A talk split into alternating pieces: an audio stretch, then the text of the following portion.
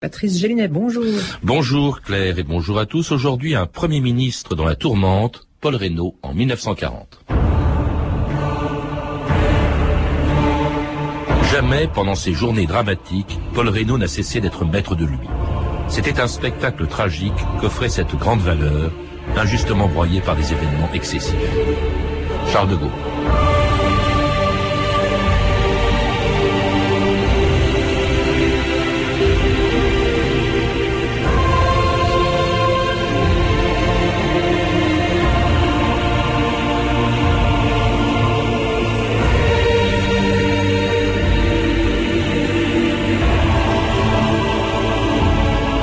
2000 ans d'histoire.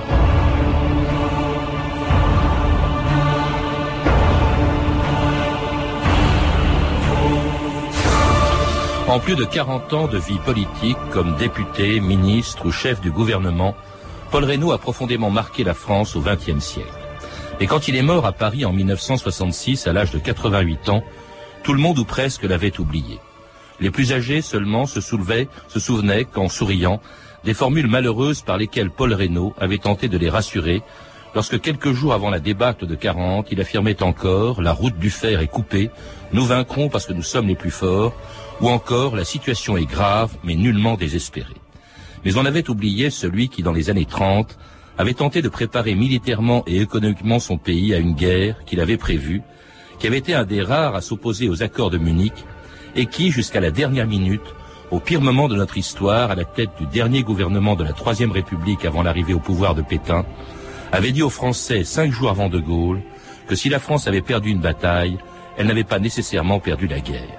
C'était Paul Reynaud, le 13 juin 1940. Au cours des grandes épreuves de notre histoire, notre peuple a connu des jours où les conseils de défaillance ont pu le troubler, c'est parce qu'il n'a jamais appliqué qu'il fut grand.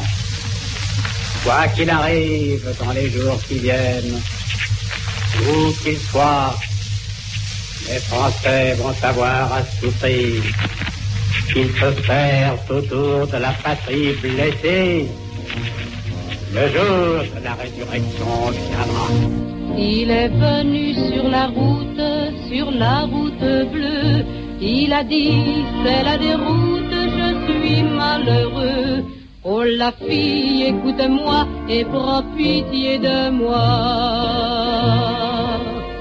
Et dans l'eau limpide Timothée bonjour. Bonjour. Alors c'était avant cette chanson Paul Reynaud le 13 juin 40, les accents du général de Gaulle, euh, six jours, cinq jours avant l'appel de de Gaulle de Londres, euh, et c'était trois jours avant que Paul Reynaud soit remplacé par Pétain à la tête du gouvernement français, alors des journées dramatiques que l'on retrouve bien sûr dans votre très importante biographie de, de Reynaud qui a été publiée chez Fayard, un livre dans lequel, indépendamment de ces journées euh, dramatiques euh, pour la France et pour Paul Reynaud, ben, vous rappelez que sa très longue carrière politique, avait commencé bien avant et qu'elle s'est poursuivie bien après 1940.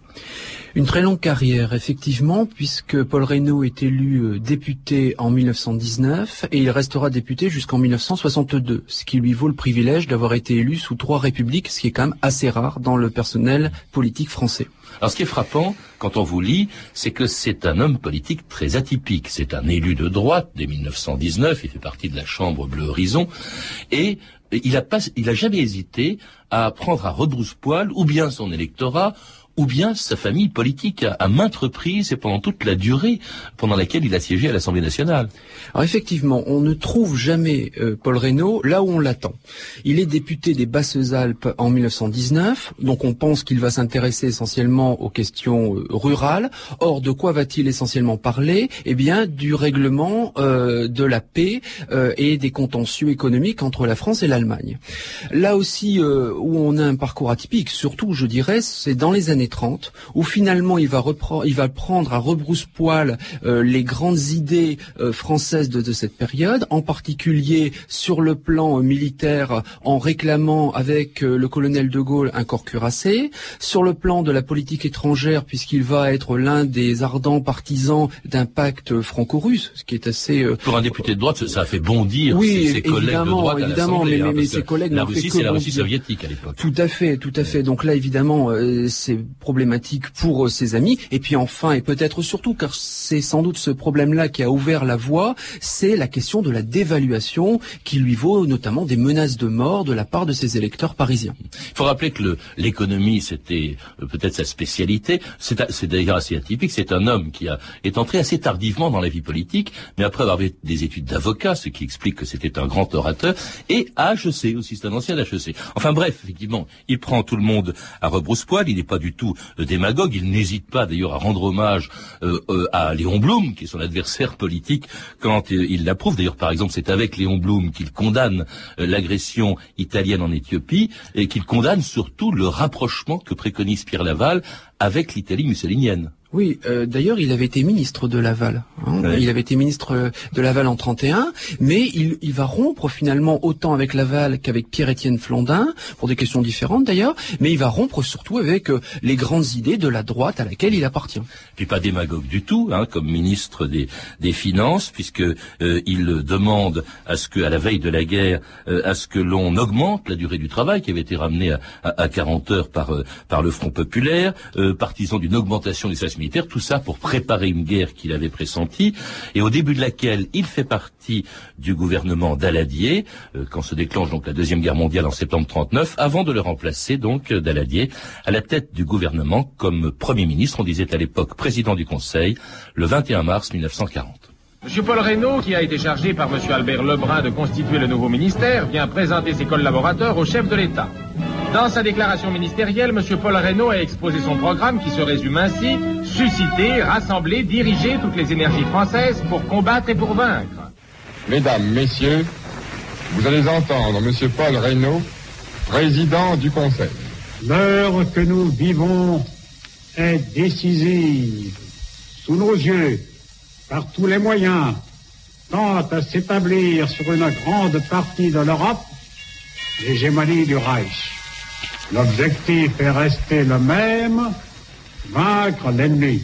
C'était donc Paul Reynaud le 21 mars 40. Il devient pour la première fois chef du gouvernement et ça à un moment épouvantable. Jamais, je crois, euh, Thibaut Tellier, dans notre histoire, un premier ministre n'a eu euh, cette charge euh, à, un tel moment, au pire moment possible. Oui, je pense qu'il faut dire quelques mots de cette séance du 21 mars. C'est une séance totalement effroyable pour Paul Reynaud, puisque quand Paul Reynaud arrive devant les députés, il n'a en réalité aucune majorité possible derrière lui. sur qui peut-il compter? Quelques députés euh, amis, mais les socialistes évidemment se rappellent que c'est lui l'homme des décrets-lois et l'homme qui a brisé la grève du 30 novembre 1938. Il ne peut pas compter non plus sur la droite puisqu'il s'est attaqué euh, de manière durable sur les positions de, de, ce parti, enfin des partis politiques tels que l'Alliance démocratique auquel il appartenait. Donc c'est un homme seul qui arrive. Or, durant toute la séance, aucun député ne va prendre position en faveur de Paul Reynaud. On n'a que des interventions contre la Constitution, en particulier euh, de la part des radicaux, qui ne lui pardonnent absolument pas, qui pourraient euh, éventuellement succéder à leur chef, Édouard Daladier. Donc euh, c'est dans des conditions difficiles qu'il devient, et à un moment difficile, dans un contexte épouvantable, qu'il devient euh, chef du gouvernement. Je répète, on disait président du Conseil. Euh, et alors, en, tenant un langage, le langage de la fermeté, qui sera celui et de la volonté de vaincre l'Allemagne, nous sommes encore, il faut le rappeler, Thibaut Tellier, non pas l'invasion allemande n'a pas commencé, elle commencera deux mois plus tard. Nous sommes en pleine drôle de guerre, mais Renault est bien décidé, notamment à maintenir l'alliance avec le seul allié qui est la France à ce moment-là, c'est-à-dire l'Angleterre, en signant avec elle, en s'engageant très loin, un accord du 28 mars, qui est très important, le 28 mars 40. Oui, tout à fait. Alors, Paul Reynaud est un anglophile convaincu, et ceci depuis très longtemps comme c'est un fiasco sur le plan politique, euh, il faut quand même savoir qu'il a une voix de majorité et on est à peu près sûr que finalement il n'a jamais eu sa voix de majorité.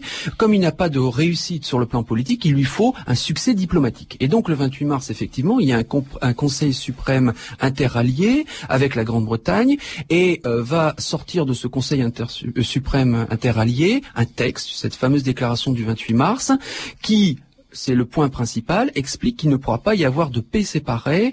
Euh, Par exemple, si la France voulait euh, cesser les combats, ben, elle ne pourrait pas sans consulter la Grande-Bretagne, ce qui évidemment aura des conséquences très importantes au mois de juin. Dans cet accord du 28 mars, il est également prévu une intervention en Norvège. Il faut rappeler encore une fois qu'il n'y a toujours pas de, de, de, combat direct entre la France et l'Allemagne. Euh, L'Allemagne a envahi la Pologne, mais euh, elle reste l'arme au pied encore à la frontière euh, franco-belge. Et là, il y a cette expédition de Norvège qui va être pour euh, Paul Reynaud d'ailleurs l'occasion d'avoir cette phrase un peu malheureuse, la route du fer est coupée, euh, l'Allemagne a perdu la guerre.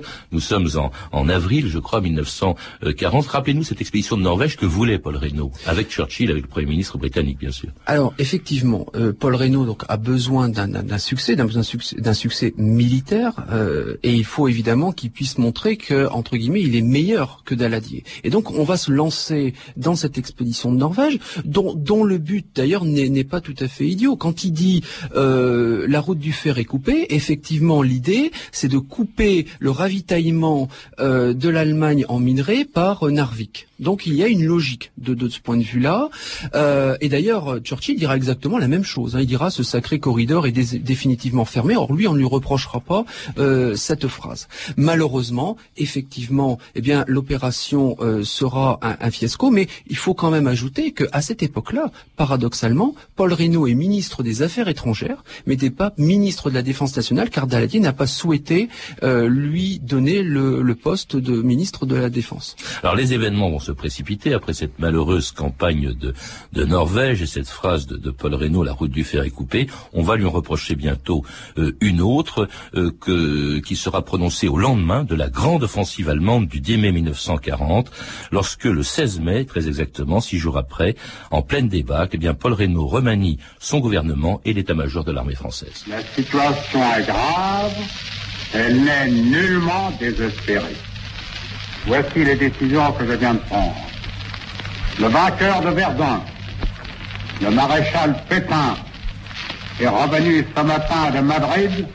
Il est désormais à mes côtés comme ministre d'État, vice-président du Conseil, mettant toute sa sagesse et toute sa force au service du pays. C'est Paul Reynaud se chargeant des responsabilités les plus lourdes de la direction de la défense nationale. À son appel, le maréchal Pétain a bien voulu accepter la charge de ministre d'État et de vice-président du Conseil.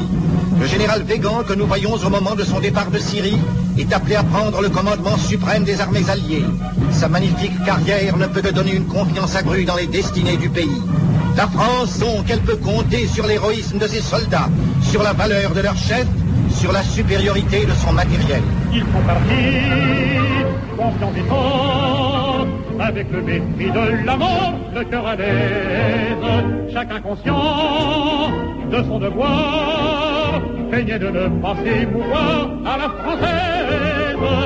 Putain a dit à ses soldats, soyez certains, ils passeront pas, il faut qu'on tienne ceux de 39 vous joyeux, ils ne la gagneront pas, mon Dieu, quoi qu'il advienne. Non, ils ne la gagneront pas. Demandez à nos petits gars, le succès leur paraît notoire. Dans un élan fouilleux, sont écriés morbleu, nous lutterons jusqu'à la victoire.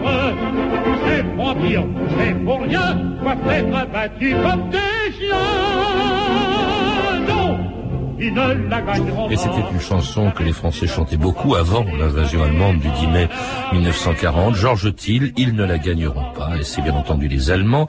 Euh, il s'agissait bien entendu des Allemands qui déferlent sur la France, où Paul Reynaud donc fait entrer, remplace d'abord à l'état-major le euh, général Végan, commandant en chef, par le, euh, le pardon, il remplace le général Gamelin par le général Végan et surtout fait entrer Pétain dans son gouvernement. Alors ça c'est quand même étrange parce qu'on verra très vite Pétain être partisan de l'armistice, beaucoup moins ferme que Paul Reynaud. Pourquoi le fait-il entrer? Parce que c'est quand même étrange, c'est presque aussi étrange que, que Sarkozy et Villepin dans le même gouvernement.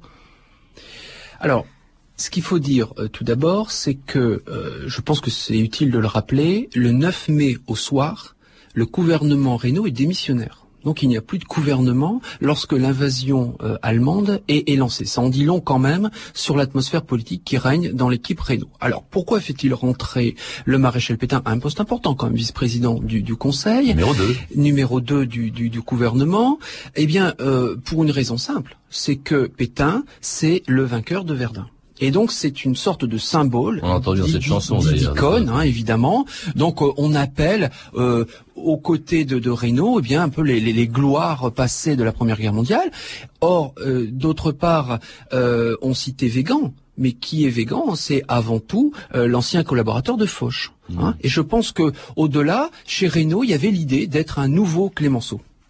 Mais alors justement, euh, Végan, alors Pétain, euh, bon, on n'entend pas trop au début euh, de, ce, de ce, après ce remaniement gouvernemental. En revanche, on voit euh, très vite un général Végan qui perd un peu les pédales. Il prend d'abord, il arrive, euh, comment dirais-je, il arrive en pleine bataille. Oui, il hein, arrive il de Syrie. Pas, depuis le 10 mai 40, et, et bien les, les, Allemands sont en train de déferler sur la France, donc il a évidemment du mal à, à, essayer de redresser la situation. Mais tout de suite, il commence à contester en plein Conseil des ministres, parce que je crois qu'il y participait c'est ce que vous dites, Thibaut Tellier. Oui, oui. En plein Conseil des ministres, il conteste euh, l'entrée de la guerre, de la France dans la guerre en 1939. Il accable les Britanniques. Euh, ça, et il se dresse même contre le chef du gouvernement euh, français, c'est-à-dire Paul Reynaud, qui en théorie est au-dessus de lui.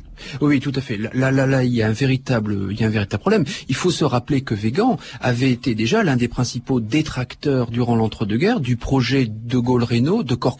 Donc il y a déjà un contentieux finalement entre les deux hommes. Et puis très rapidement, effectivement, il y a un cas caractérisé de désobéissance d'un militaire envers le, pouvoir officiel, qui, qui, est le pouvoir politique euh, de, de, de, Paul Reynaud. Et ça, très très rapidement, dès la fin du mois de mai, Végan finalement fait le constat que selon lui, on ne peut pas retourner les choses et que finalement, mais il, faut s'arrêter. Alors, euh, Reynaud va à nouveau remanier son gouvernement. Euh, en le resserrant, comme on dit euh, aujourd'hui. Il est fait entrer le 5 juin, je crois, un colonel dont tout le monde, dont que personne à l'époque ne connaissait, et qui deviendra d'ailleurs pour l'occasion générale, c'est évidemment le général de Gaulle, tandis que les Allemands sont en train, sont en quelques encablures euh, de Paris, euh, où le gouvernement, le 10 juin, euh, s'en va, hein, après avoir essayé de rester le plus longtemps possible. Paris tombera le, le 14. le gouvernement quitte Paris pour Bordeaux, passant par la Touraine. Alors là, il y a des, des conseils des ministres dramatiques. Il y a Churchill qui vient à deux reprises et qui, et qui est quand même interloqué parce qu'il voit un gouvernement extrêmement divisé. Et Churchill, bien sûr, Thibaut Tellier s'inquiète de voir ce que deviendra ce fameux accord du 28 mars qui interdit à un des deux pays de signer un armistice alors qu'on commence à y penser beaucoup. Churchill en fait s'inquiète sérieusement euh, dès le 16 mai. Le 16 mai, il vient à Paris et il y a de très belles pages dans, dans, dans ses mémoires où il décrit des Français euh, totalement euh, bouleversés.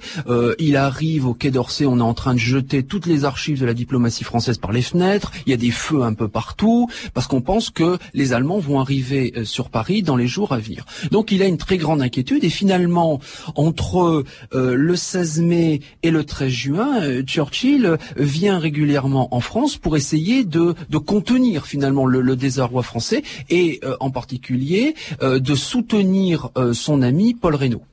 Alors il décrit même Churchill quand il vient pour la dernière fois d'ailleurs auprès du gouvernement français pour s'inquiéter, pour voir ce qui se passe, pour donner un petit coup de main, puis il refusera après parce qu'il va envoyer quelques avions quand même euh, à, la France alors que euh, l'armée la, anglaise a quitté par Dunkerque a quitté déjà euh, la France. Il décrit d'ailleurs une femme étonnante qui a joué un grand rôle parce qu'elle était dans l'exode avec tous les ministres, avec son amant qui était Paul Reynaud, c'était la comtesse de Porte dont on dit qu'elle a joué un grand rôle en, en, affaiblissant finalement le moral parce qu'elle était pour l'armistice en affaiblissant le moral de Paul Reynaud son rôle aurait été, dit-on, euh, considérable. Alors, l'historien est un peu démuni pour répondre à ce type de questions, parce qu'effectivement, euh, la plupart des témoignages, y compris ceux de De Gaulle d'ailleurs, euh, montrent effectivement une Hélène de Porte euh, très présente, voire même omniprésente aux côtés de, de Paul Reynaud. Et la maîtresse de Reynaud depuis 1930, hein, je crois. Euh, Enfin, bon, on ne sait pas trop. on va dire au milieu, au milieu des, années 30. Ce qui est certain, euh, c'est que euh, elle vit avec lui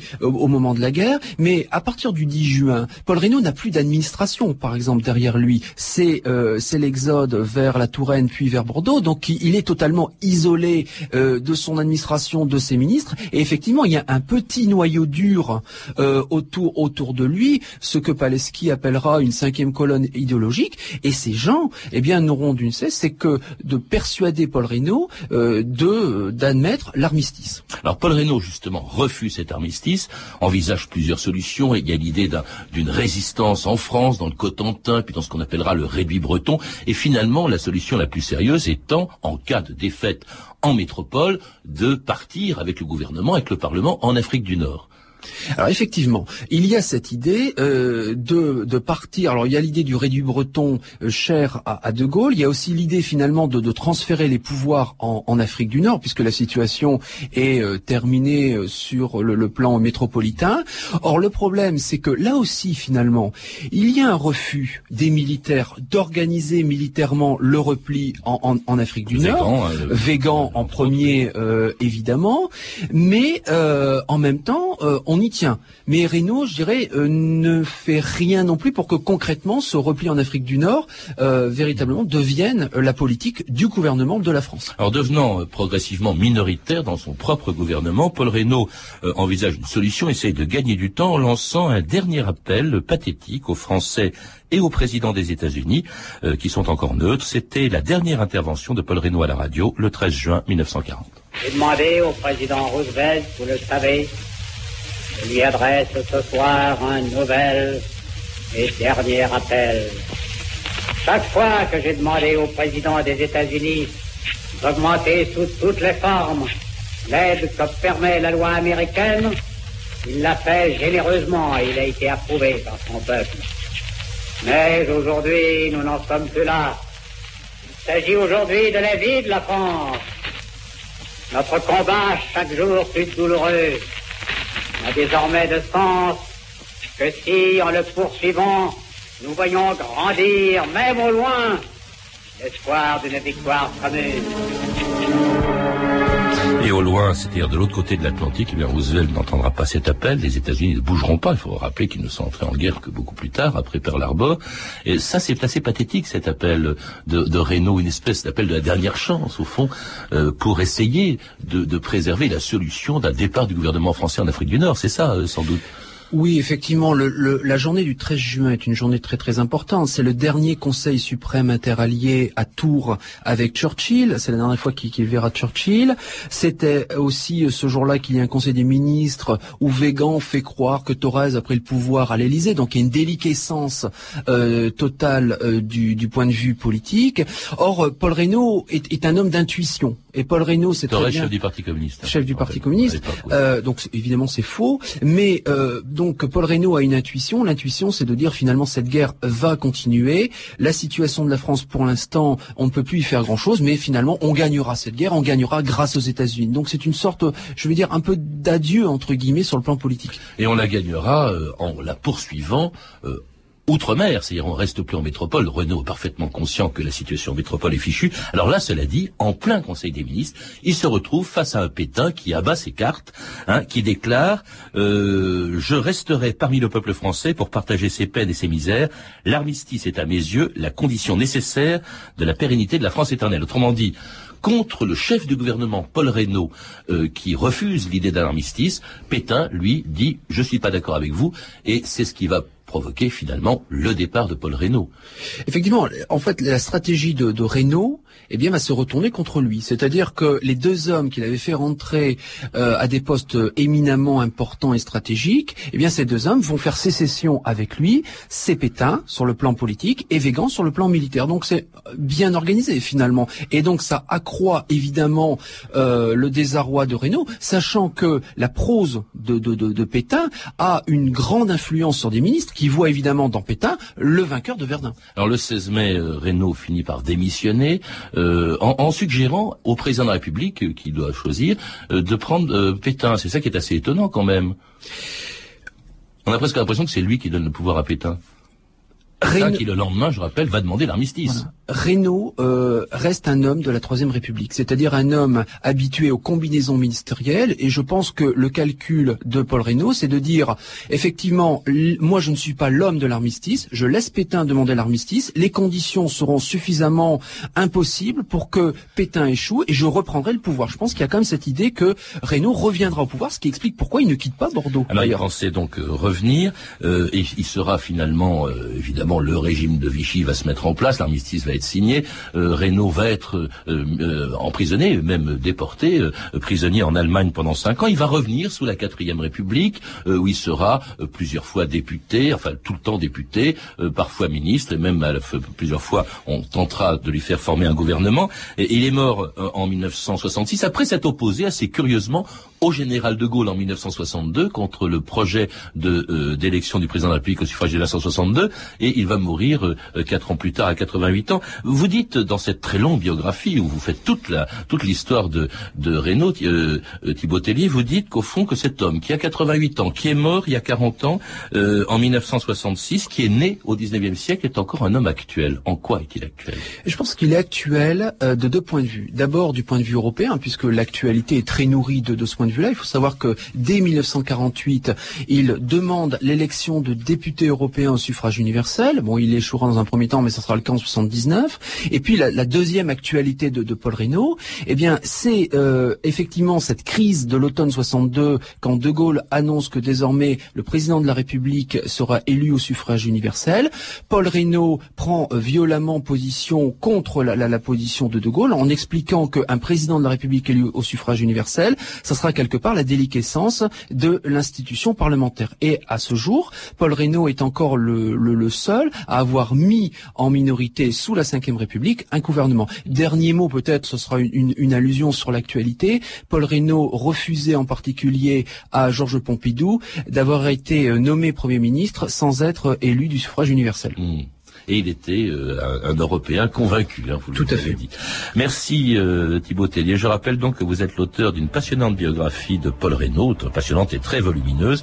Paul Reynaud, un indépendant politique, c'est au fond ça la définition de Paul Reynaud, hein, Thibaut Tellier. Un livre donc qui vient d'être publié chez Fayard. Vous avez également contribué au dictionnaire historique de la vie politique française sous la direction de Jean-François Sirinelli et publié au PUF. Vous avez pu entendre une archive pâtée de 1940, issue du journal de votre année, disponible en VHS aux éditions Montparnasse vidéo. Ces références sont disponibles au 32 30, 34 centimes la minute ou sur franceinter.com. C'était 2000 ans d'histoire.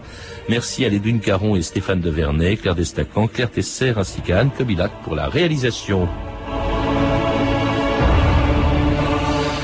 Demain, dans 2000 ans d'histoire, euh, on va découvrir un Louis XVI peu connu et que l'on redécouvre donc grâce à la passionnante biographie qui vient, que vient de lui consacrer Jean-Christian Petit.